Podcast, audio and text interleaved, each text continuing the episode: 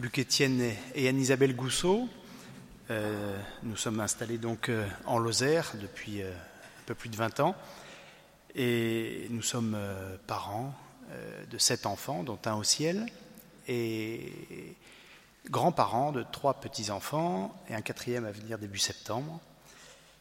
Voilà, alors on va, on craignait justement d'être un peu long ce matin, donc on va essayer d'être de ne pas trop traîner dans, notre, dans le démarrage pour aller dans le vif euh, du sujet et accepter de traiter un tel sujet lorsque l'on n'a euh, ni la formation, euh, ni un talent ou une expérience particulière, je dois avouer, est pure folie. c'est pure folie d'avoir accepté, mais c'est d'ailleurs aussi ce qui nous a plu. les sessions sont là pour nous faire travailler, nous faire progresser.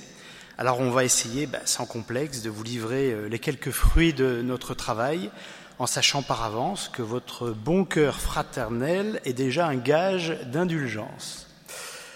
Alors réfléchir à la justice sainteté en matière politique et sociale, c'est concevoir que dans la marche du monde, Dieu, Père créateur, qui est seul saint, est l'alpha et l'oméga, l'origine et le but de l'évolution de l'humanité de l'histoire de la Terre.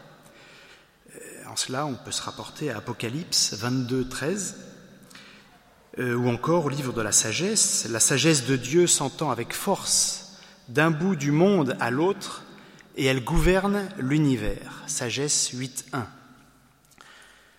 Alors, heureusement que d'autres, euh, avant les Gousseaux, ont pu débroussailler le terrain, de Saint-Augustin Saint-Thomas, Benoît XVI, euh, nous vous promettons de ne pas souffrir de la comparaison.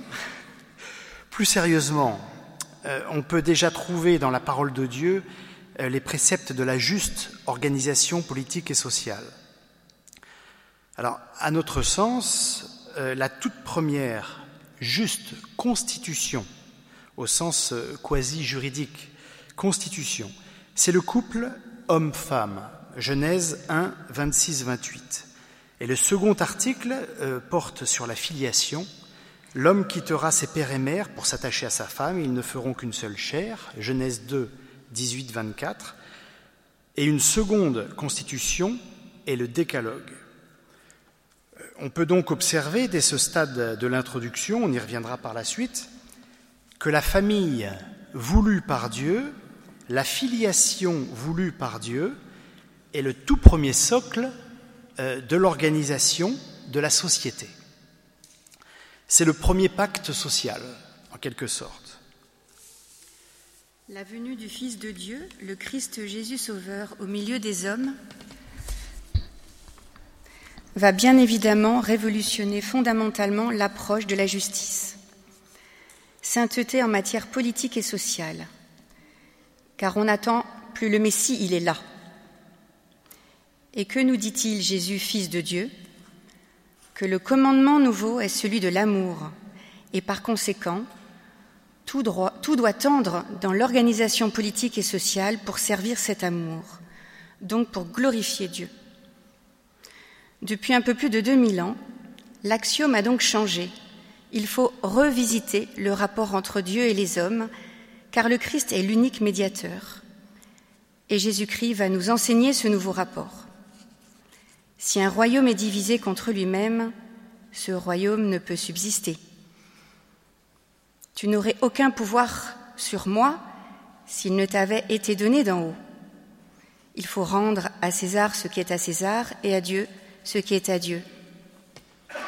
Ce n'est pas l'homme qui est fait pour le sabbat, mais le sabbat qui est fait pour l'homme, etc. Saint Paul nous parlera un peu plus tard de cet ordre social et anthropologique nouveau, en annonçant Il n'y a plus ni homme, ni femme, ni juif, ni païen, ni maître, ni esclave. Nous ne pouvons certainement pas imaginer la puissance de ce nouvel enseignement dans le monde ancien, grec, juif et romain. Puissance découlant en outre du sang des premiers chrétiens. Sanguis martyrum semen christianorum.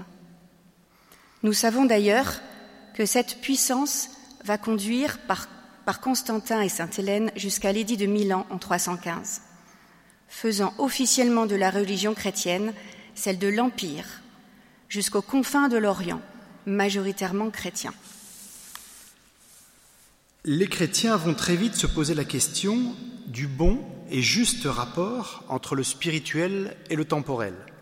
Les baptisés chrétiens sont dans le monde sans être du monde, mais ne peuvent renoncer à évangéliser toutes les sphères de la société, donc la sphère politique et sociale.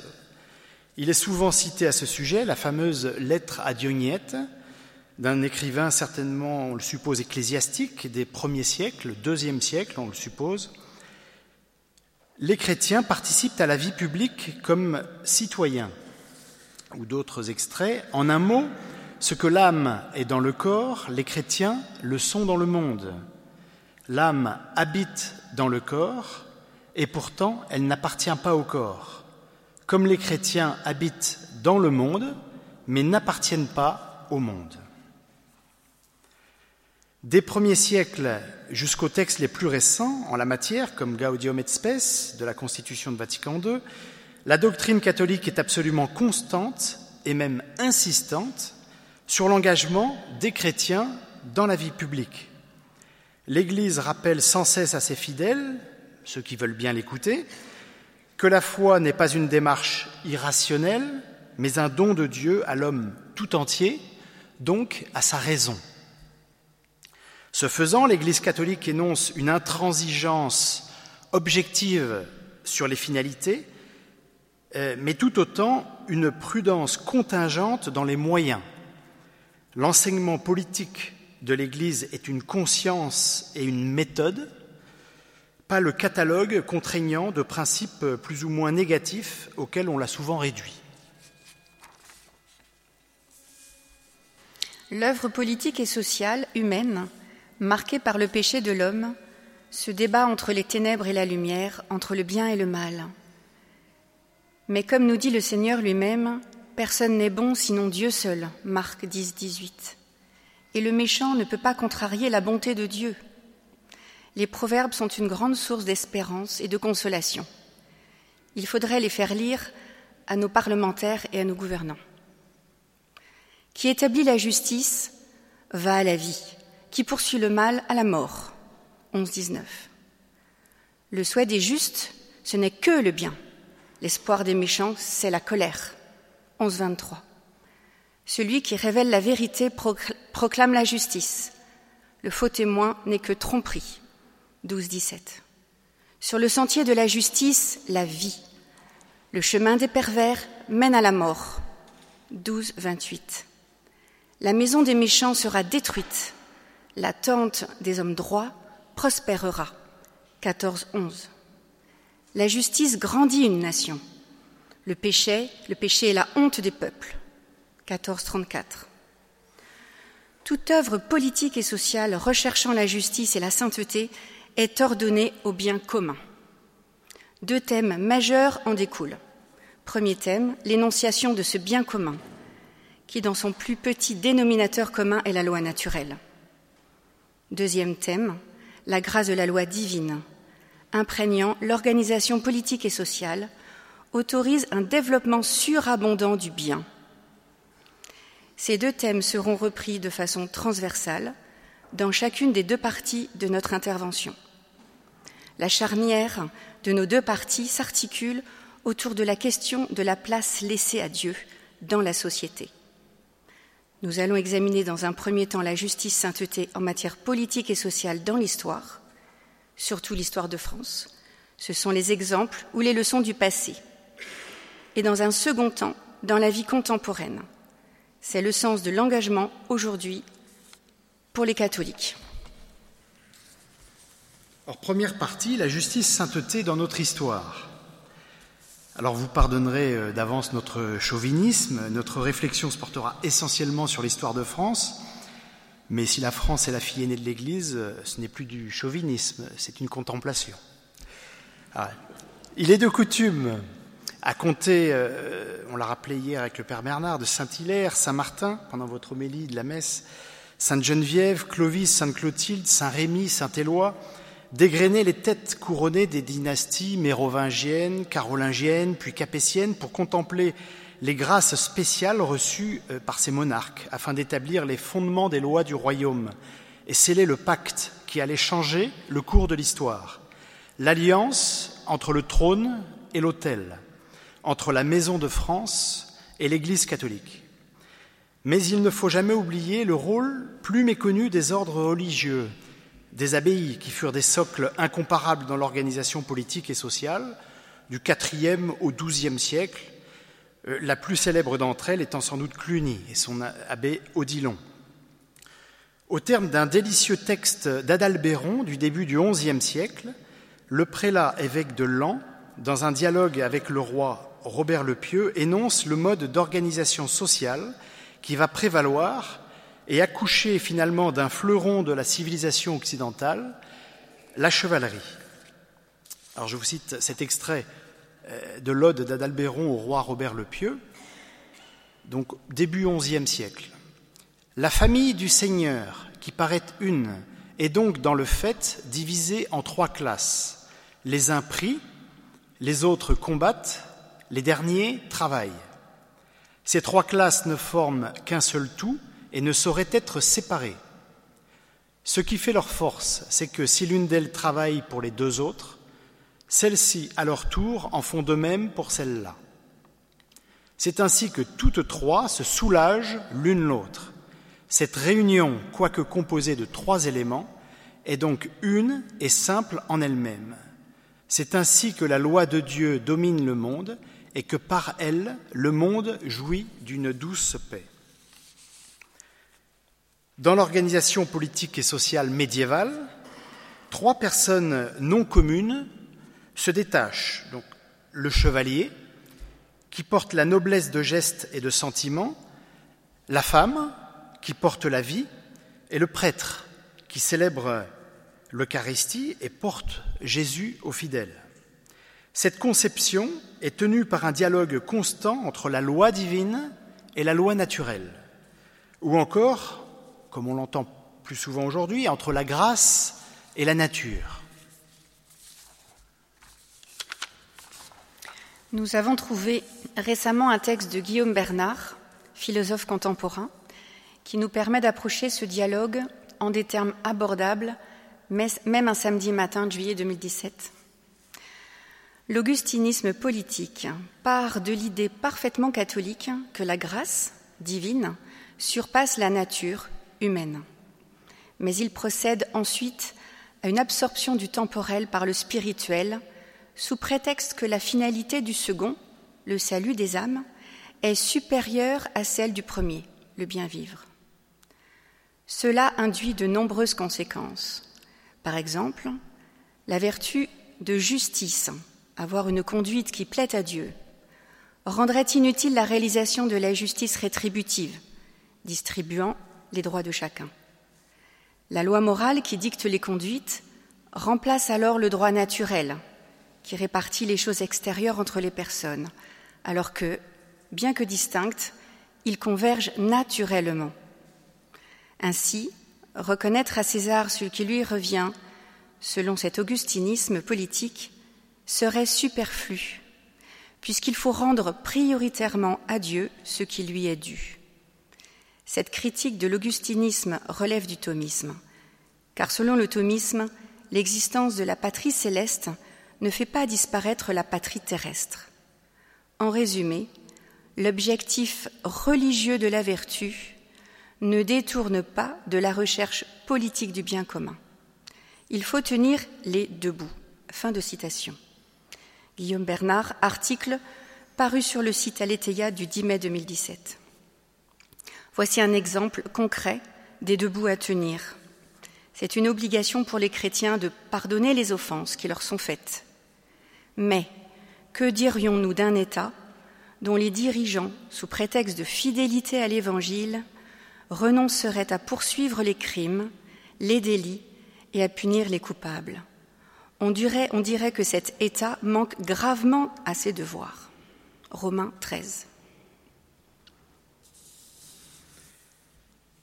Jusqu'à l'apparition de la crise moderniste, dont certaines racines peuvent se trouver dans la crise luthérienne, on peut considérer que les principaux responsables de l'organisation politique et sociale en France, et même plus largement en Europe, tiennent les deux bouts, l'objectif du salut des âmes et la recherche du bien commun. Les exemples les plus frappants vont sans doute euh, du baptême de Clovis avec sa garde rapprochée, dans la volonté sainte de recevoir le baptême pour le salut de son âme, il y a déjà la recherche du bien commun pour tous les sujets du royaume franc. Au règne de Saint Louis, où la mystique personnelle du roi va engendrer des actes politiques très concrets qui vont aller de la justice distributive à la place des pauvres et des malades dans la société, à la guerre de défense des lieux saints, d'où d'ailleurs il ne reviendra pas vivant.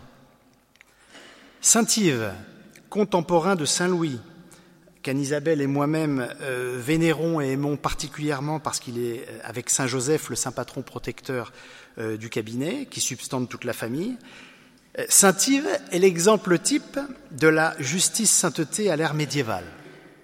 Sa façon de rendre la justice en qualité de juge échevin ecclésiastique, il était aussi avocat, mais également juge échevin ecclésiastique, a laissé une trace indélébile, par exemple, dans cette petite sentence allégorique comparaissaient devant Saint-Yves un riche rôtisseur et un mendiant déguenillé. Les deux hommes étaient voisins et ne s'entendaient pas du tout. Le pauvre fut un jour cité en justice par son fortuné adversaire, qui lui demandait le versement d'une forte indemnité, parce que, disait-il, le mendiant se nourrissait du fumet de ses rôtis qu'il humait par la fenêtre et en imprégnait son pain. Yves, ayant attentivement écouté le plaignant, lui déclara que sa cause était juste et que le pauvre devait en effet l'indemniser. Sur ce, le juge confisqua les deux deniers que le pauvre avait mendiés le matin même, demanda au riche rôtisseur de s'approcher et fit teinter les pièces aux oreilles du plaignant en disant Voilà, vous êtes payé. Le bonhomme s'insurgea et répliqua qu'il n'acceptait pas cette moquerie. Du tout, reprit l'official. Cet homme a respiré le fumet de vos aliments, il vous paye par un son. Le son paye bien l'odeur. Nous ne pouvons pas naturellement ne pas évoquer Sainte Jeanne d'Arc, qui est un des cœurs de notre sujet pour illustrer la justice sainteté en matière politique. C'est un exemple où Dieu pénètre doucement par effraction euh, dans la destinée euh, du royaume de France. Toutefois, comme vous le savez, euh, nous avons le privilège de pouvoir entendre ce soir la conférence de maître Jacques Trémollet de Villers sur le procès de Rouen, procès sans avocat, comme celui de Jésus, procès politique, comme celui de Jésus, procès truqué, comme celui de Jésus. Donc je réserve à maître Trémollet de Villers ce soir de, vous combler à ce titre. Tout comme un autre procès inique qui nous fait franchir la Manche, un siècle après Jeanne d'Arc, celui de Saint Thomas More. Alors, laissons notre chauvinisme gaulois un peu de côté, attachons-nous un petit instant à Saint Thomas More, que Saint Jean-Paul II a institué en 2000, lors du jubilé, saint patron des hommes de gouvernement et des hommes politiques.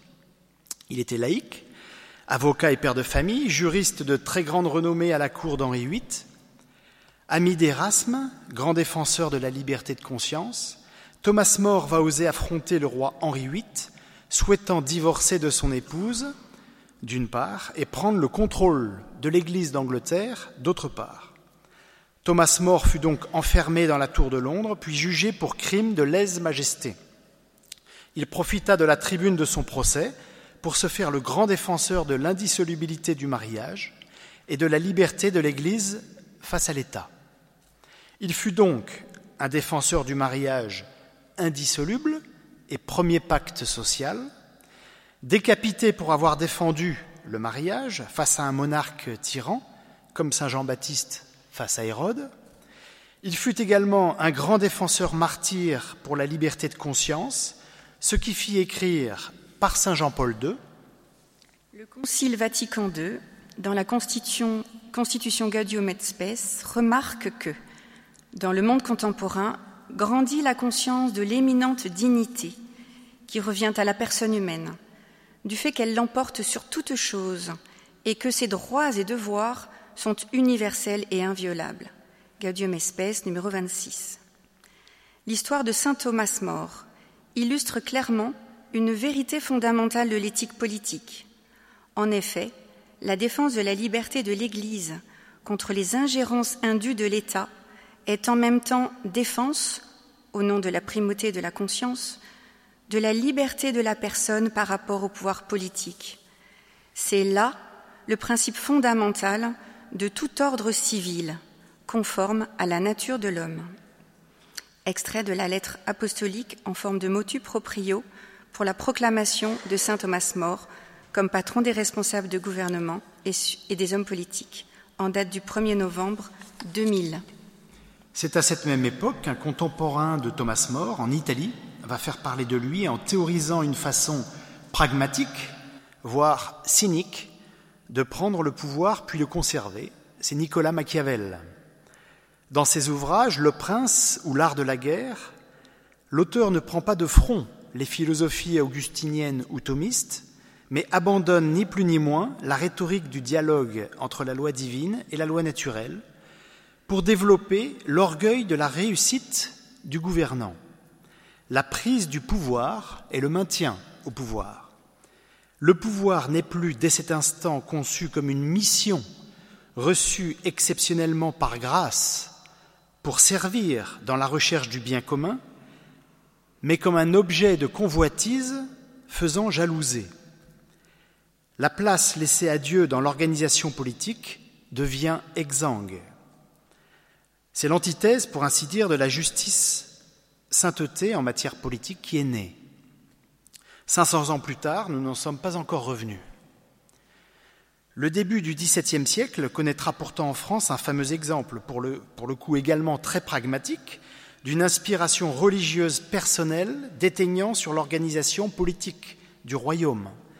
C'est la conversion d'Henri IV au catholicisme et son fameux Paris vaut bien une messe. Pourtant, c'est encore dans ce siècle le roi Louis XIII va prononcer le vœu de consécration de la France à la Sainte Mère de Dieu et faire de la Très Sainte Vierge Marie la patronne principale du pays. Cet acte étant intimement lié à la conception providentielle du dauphin Louis XIV, appelé Louis Dieudonné. Cet acte est marqué du sceau de la justice et de la sainteté, car il est inspiré par l'Esprit Saint que le roi Louis XIII, à ce moment, a bien voulu écouter. Dans ce siècle, au cœur de la misère des classes indigentes, euh, vont se dresser les immenses figures que sont Saint Vincent de Paul et Sainte Louise de Marillac, vrai miroir de la justice sainteté en matière sociale.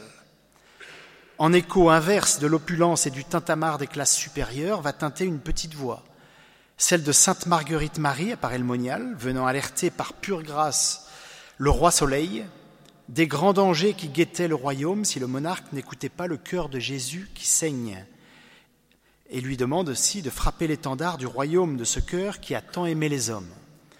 On connaît malheureusement la suite. Louis XIV aura l'oreille sourde. Mais jusqu'à cette période, on peut dire que l'Église est le vecteur et le support de l'organisation sociale du pays. Les écoles, l'instruction d'une façon générale, l'université, les hôpitaux, les dispensaires, les orphelinats sont des organisations d'église. Malgré le péché de l'homme, toute organisation collective est ordonnée à la charité. L'œuvre politique est charité en ce que le roi est le lieutenant de Dieu sur la terre.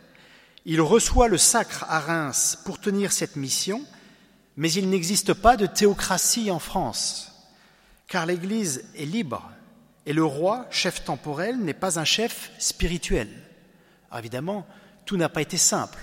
Il a existé évidemment des rois qui ont voulu se mêler des histoires de l'Église, comme Philippe le Bel, par exemple, au début du XIVe siècle, et l'Église, quelquefois, qui ont voulu influer fortement, euh, notamment des évêques locaux qui avaient le pouvoir temporel. Euh, mais il n'y a jamais eu de théocratie en France. On peut dire que la France, fille aînée de l'Église, a été zélé pour appliquer la saine laïcité enseignée par le Christ dans l'Évangile, tenir cette saine laïcité nous paraît comme un acte de justice sainteté. Mais de graves négligences, en faute, en trahison, surviendra le grand fléau de la Révolution française, conduite prétendument au nom de la raison contre l'obscurantisme religieux. Au fond de ce gouffre de la France, trahissant et diffusant ses erreurs dans le monde, surgissent des héros armés de fourches et de bâtons pour défendre leur liberté de conscience, leur liberté religieuse, Dieu et le roi. C'est l'armée catholique et royale vendéenne. Nous étions, Luc Étienne et moi, au Luc sur Boulogne en 1993, lorsque Philippe de Villiers accueillait Solzhenitsyn, dont on vous reparlera en deuxième partie, qui rendait un hommage vibrant à ces résistants à la terreur, au terrorisme d'État, qui avait tout à fait officiellement décrété un génocide, dont les méthodes d'extermination allaient être reprises jusqu'au XXe siècle. Ce peuple de géants a posé dans son martyr un acte de justice sainteté, car il a versé son sang à l'image de l'agneau immolé. Il faut dire que cette population avait été un siècle plus tôt évangélisée par le grand Saint Louis Marie Grignon de Montfort. Mais la Révolution ne va pas réussir à éradiquer les racines chrétiennes de la France. Une nouvelle génération de chrétiens va ressurgir notamment dans les campagnes françaises au XIXe siècle, voire même en milieu urbain, à l'exemple du grand mouvement des catholiques sociaux à Lyon. L'Église, incroyablement, se relève des affres de la révolution persécutrice.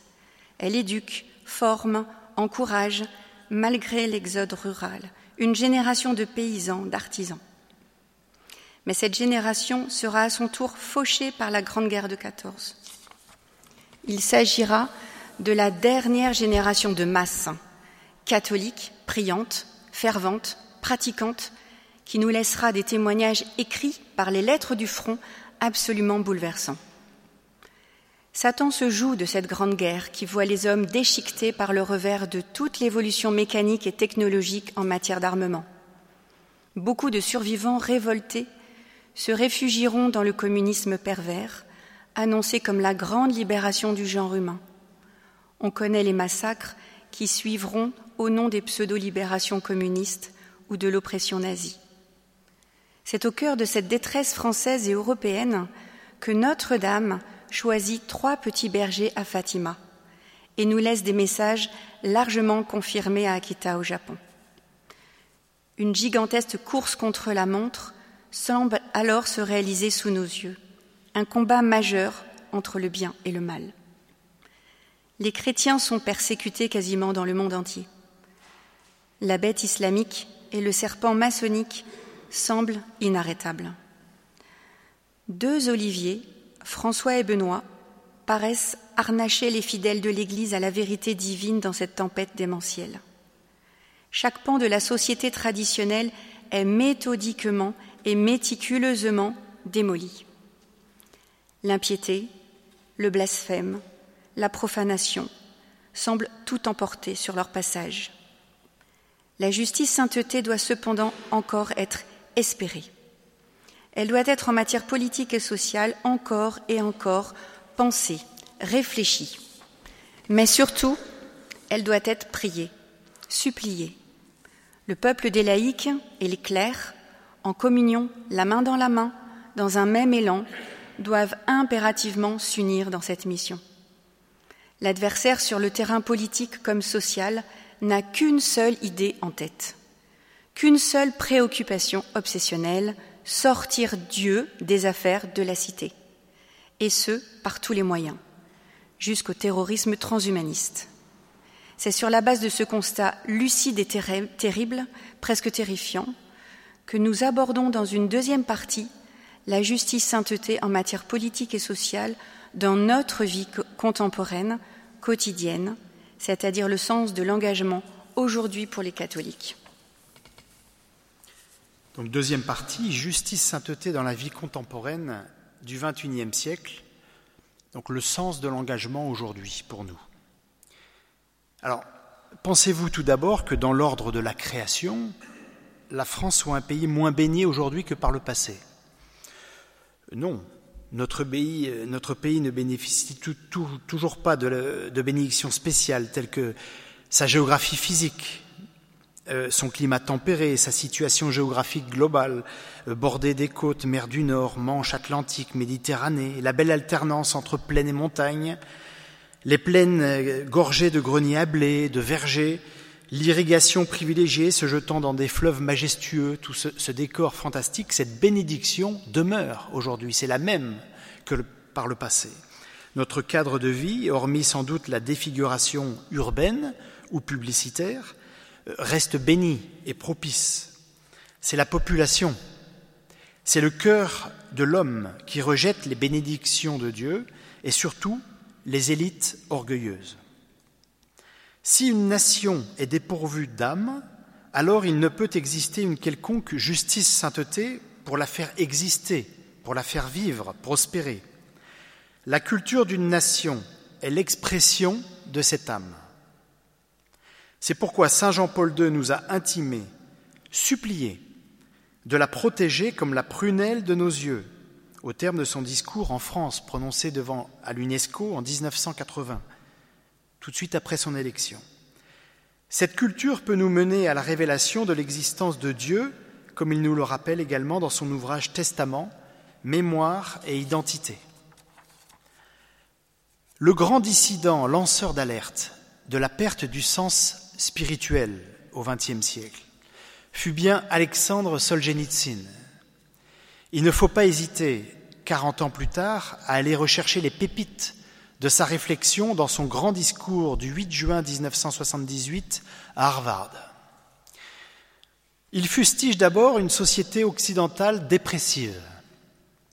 Je cite Le désir permanent de posséder toujours plus et d'avoir une vie meilleure et la lutte en ce sens ont imprimé sur de nombreux visages à l'Ouest les marques de l'inquiétude et même de la dépression.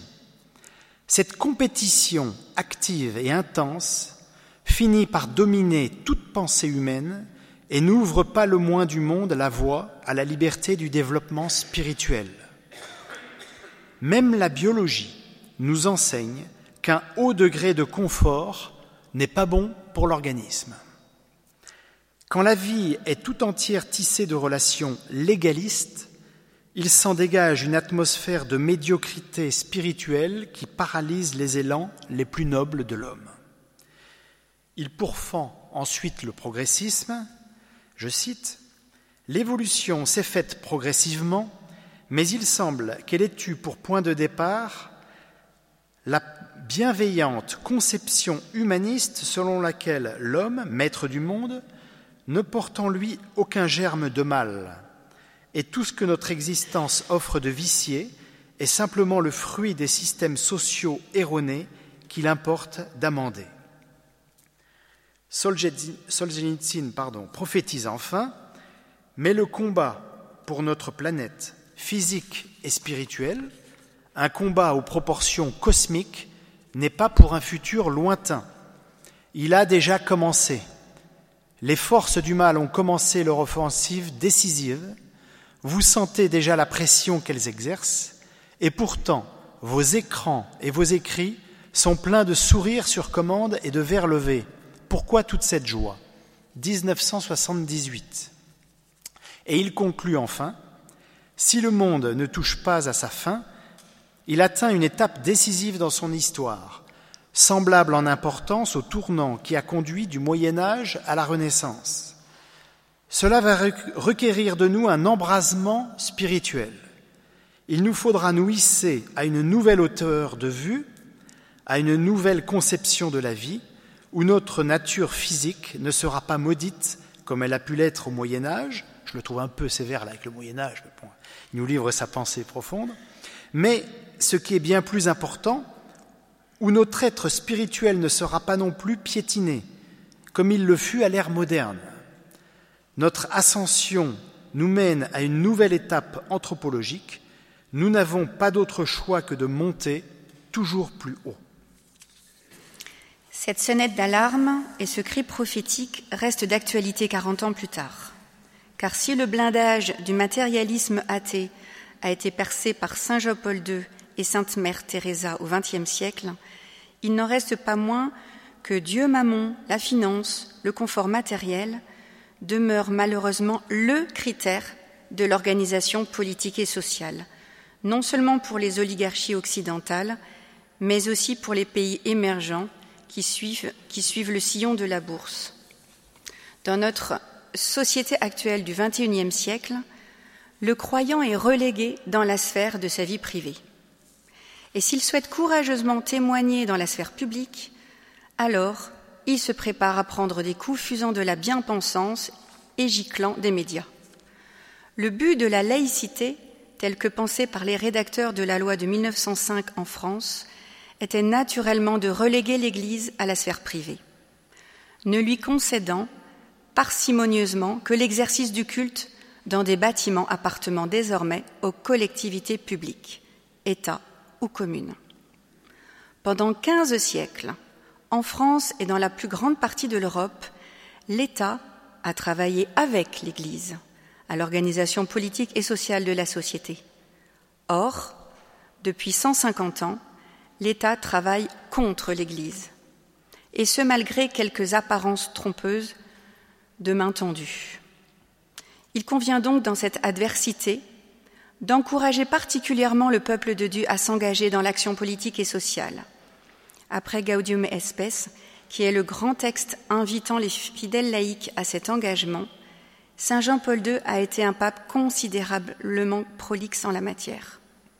Il a bien tenté de développer une sorte de vision évangélique des droits de l'homme, souhaitant avant tout réconcilier foi et raison dans l'encyclique Fides et Ratio. Mais, le, mais les coups de boutoir des gouvernements, des parlements et des organisations internationales phagocytées par l'esprit maçonnique n'ont pas laissé le moindre espace de dialogue.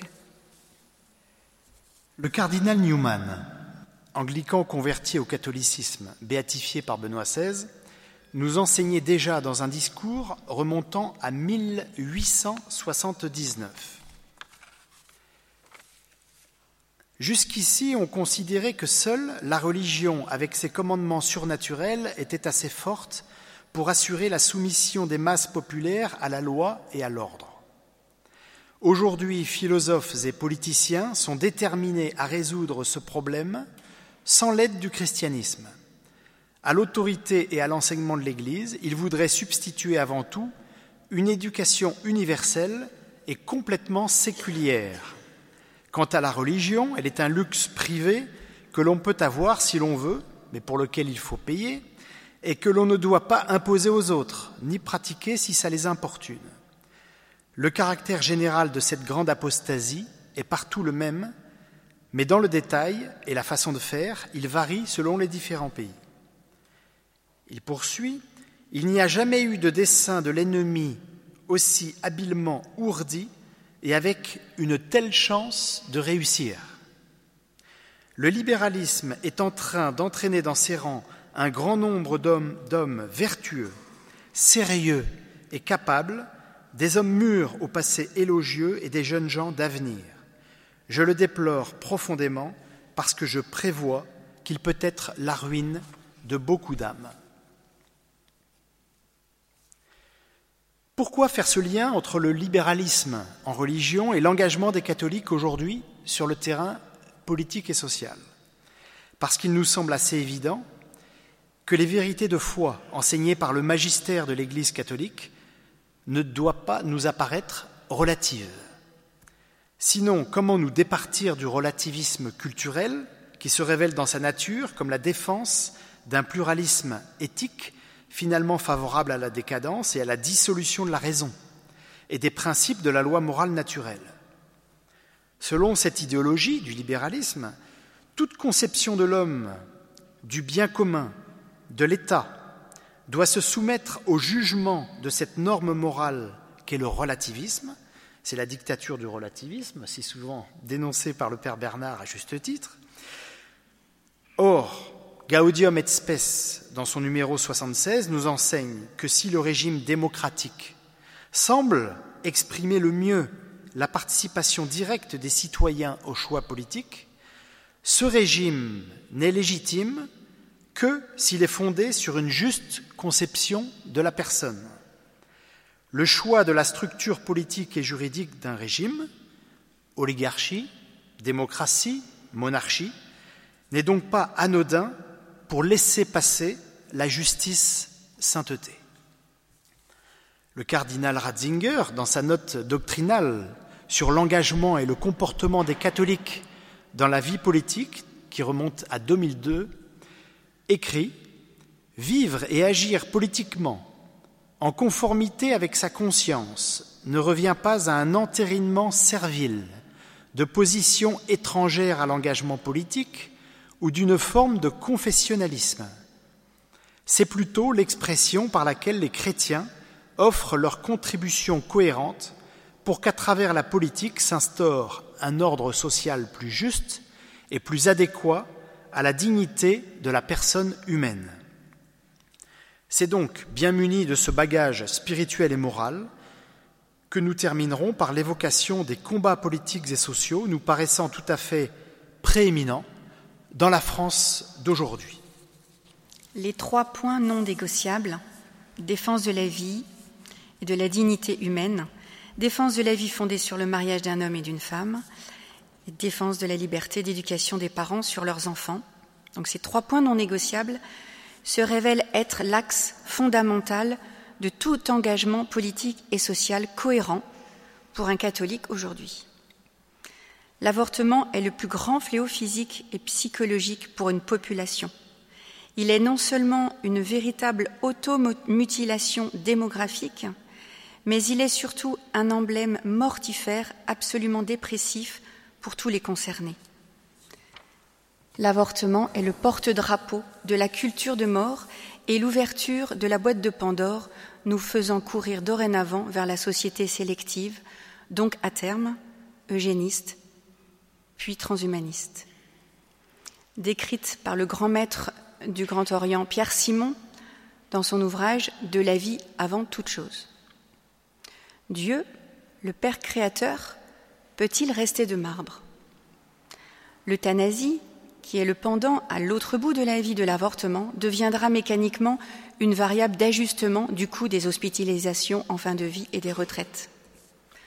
Le mariage de deux personnes de même sexe, outre l'atteinte manifeste à la dignité de l'humanité, bouleverse bien évidemment tout le sens, la portée et le droit de la filiation sans que l'on se préoccupe de l'intérêt de l'enfant, que l'on reconnaît par ailleurs cyniquement comme supérieur. Cette perte des repères fondamentaux, des repères cardinaux, peut sans doute s'expliquer par la société occidentale, en plus des erreurs des Lumières, par les traumatismes successifs des deux guerres mondiales, d'Auschwitz, Hiroshima, générant un sentiment d'illégitimité, de dégoût pour la vie. D'où aussi, pourquoi pas, cette acceptation de se voir remplacé sur ses propres territoires.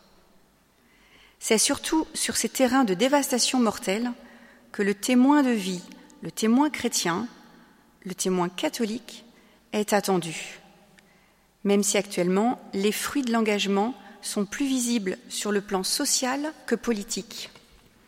Le travail de terrain des associations Choisir la vie ou plus récemment les survivants est assez remarquable de courage et d'habileté. Alliance Vita, qui forme de nombreux jeunes par toute la France, est en train de semer avec constance et abnégation. La Fondation Jérôme Lejeune devient en quelque sorte notre fleuron et la cause de béatification du professeur Lejeune avance. En matière d'éducation, le travail inlassable des mouvements scouts, l'éclosion des écoles hors contrat et de l'école de formation des maîtres d'Anne Coffinier vont, c'est certain, fructifier. De même, sur le terrain historique et culturel, l'œuvre de Philippe de Villiers au Puy du Fou est absolument gigantesque. Beaucoup encore dans la société s'engagent pour la défense du repos dominical, pilier du rythme de la vie sociale et donc de l'organisation sociale dans son ensemble. L'heure est donc venue de penser et présenter un grand projet de construction d'une culture politique et sociale catholique, s'appuyant sur la doctrine sociale de l'Église. Sur un plan politique, du Parti chrétien-démocrate à Civitas, les catholiques doivent s'organiser. Dès 2002, Benoît XVI appelait de ses voeux, je cite, la nécessité de présenter en termes contemporains le fruit de l'héritage spirituel, intellectuel et moral du catholicisme. Ceci paraît marqué par une urgence qu'on ne peut reporter, sinon on risquerait une dispersion culturelle des catholiques. Et il poursuivait, en effet, si à la base il n'y a pas une culture capable de recevoir, de justifier et de transformer en projet les exigences qui dérivent de la foi et de la morale, les transformations reposeront toujours sur des fondements fragiles. Dans cette ligne, il faut rejeter, dit-il, les positions politiques et les comportements inspirés d'une vision utopiste. Cette vision, transformant la tradition de la foi biblique en une espèce de prophétisme sans Dieu, instrumentalise le message religieux. En dirigeant la conscience vers une espérance seulement terrestre qui annule ou réduit la tension chrétienne vers la vie éternelle. L'Église enseigne qu'il n'existe pas d'authentique liberté sans la vérité. Saint Jean-Paul II, dans le numéro 90 de l'encyclique Fides et Ratio, écrit La vérité et la liberté se conjuguent ensemble, ou bien elles périssent ensemble. Si la France n'avait pas reçu la vocation de fille aînée de l'Église, notion encore tout récemment revisitée par euh, Camille Pascal, ancienne plume de Nicolas Sarkozy dans son livre Ainsi Dieu choisit la France, si donc la France n'avait pas reçu cette vocation, le catholicisme n'aurait pas survécu à la Révolution française de 89, aux persécutions de 1905-1907, à la guerre civile épuration de 45-46, à la révolution sexuelle de 68-70 et aujourd'hui à la révolution anthropologique du gender. Cette résistance inouïe a un sens bien précis. Nous ne pouvons pas terminer cette intervention, parfois dure et âpre, sans nous plonger dans le puissant témoignage d'espérance que nous a laissé la grande mystique française du XXe siècle, à notre sens du moins, Marthe Robin.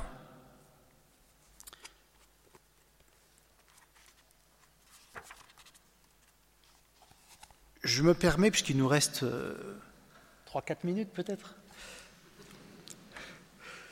de lire ce texte message de, Marthe Robin. Euh, souvent, on, a le, sens du message de Marthe Robin, mais on n'a pas le, texte entier euh, pris sous sa dictée par le père Finet.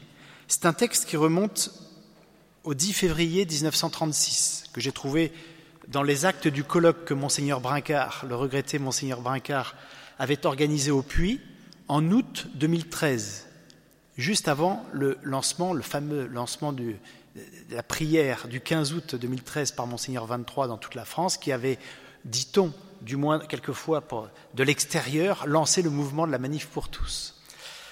Et c'est vrai qu'on aurait pu beaucoup davantage parler de la manif pour tous, mais bon, on l'a tous dans le cœur. Alors Marthe Robin nous dit dans les années qui viennent, la descente de la France va s'accentuer. Elle traînera dans la boue. La France sera terriblement éprouvée à cause de ses péchés, de toutes ses lois et de son gouvernement. La France va descendre jusqu'au fin fond de l'abîme, jusqu'au point où l'on ne verra plus aucune solution humaine de relèvement. Elle restera toute seule, délaissée de toutes les autres nations qui se détourneront d'elle après l'avoir conduite à sa perte.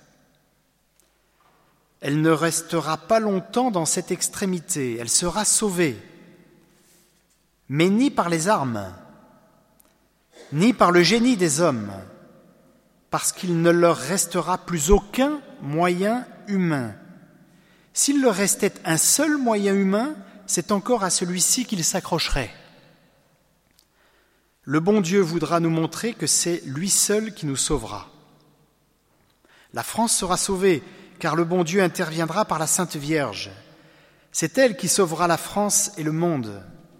Tout ceci ne se fera pas avant que le bon Dieu n'ait détruit toutes les sectes sataniques, la franc-maçonnerie et les lois laïques. Le divorce devra être supprimé en France. Dans cet abîme, la France ira jusqu'à l'extrême limite de la crainte. Le bon Dieu interviendra par la Sainte Vierge et par le Saint-Esprit, ce sera la nouvelle Pentecôte, le second avènement du Saint-Esprit. Ce sera une ère nouvelle et à partir de ce moment se réalisera la prophétie d'Isaïe sur l'union des cœurs dans l'unité des peuples. Toutefois, d'autres peuples seront châtiés après la France. Toutefois, d'autres peuples seront châtiés après la France, n'auront leur châtiment qu'après elle. La France ne sera châtiée que par elle-même et par les chefs qu'elle aura écoutés et les hommes qu'elle aura suivis. Au contraire, certains de ces peuples recevront leur châtiment directement du bon Dieu. Après le nouvel avènement du Saint-Esprit qui se manifestera plus particulièrement en France, celle-ci réalisera vraiment sa mission de fille aînée de l'Église et l'épreuve, en la purifiant, lui rendra son titre perdu de fille aînée de l'Église.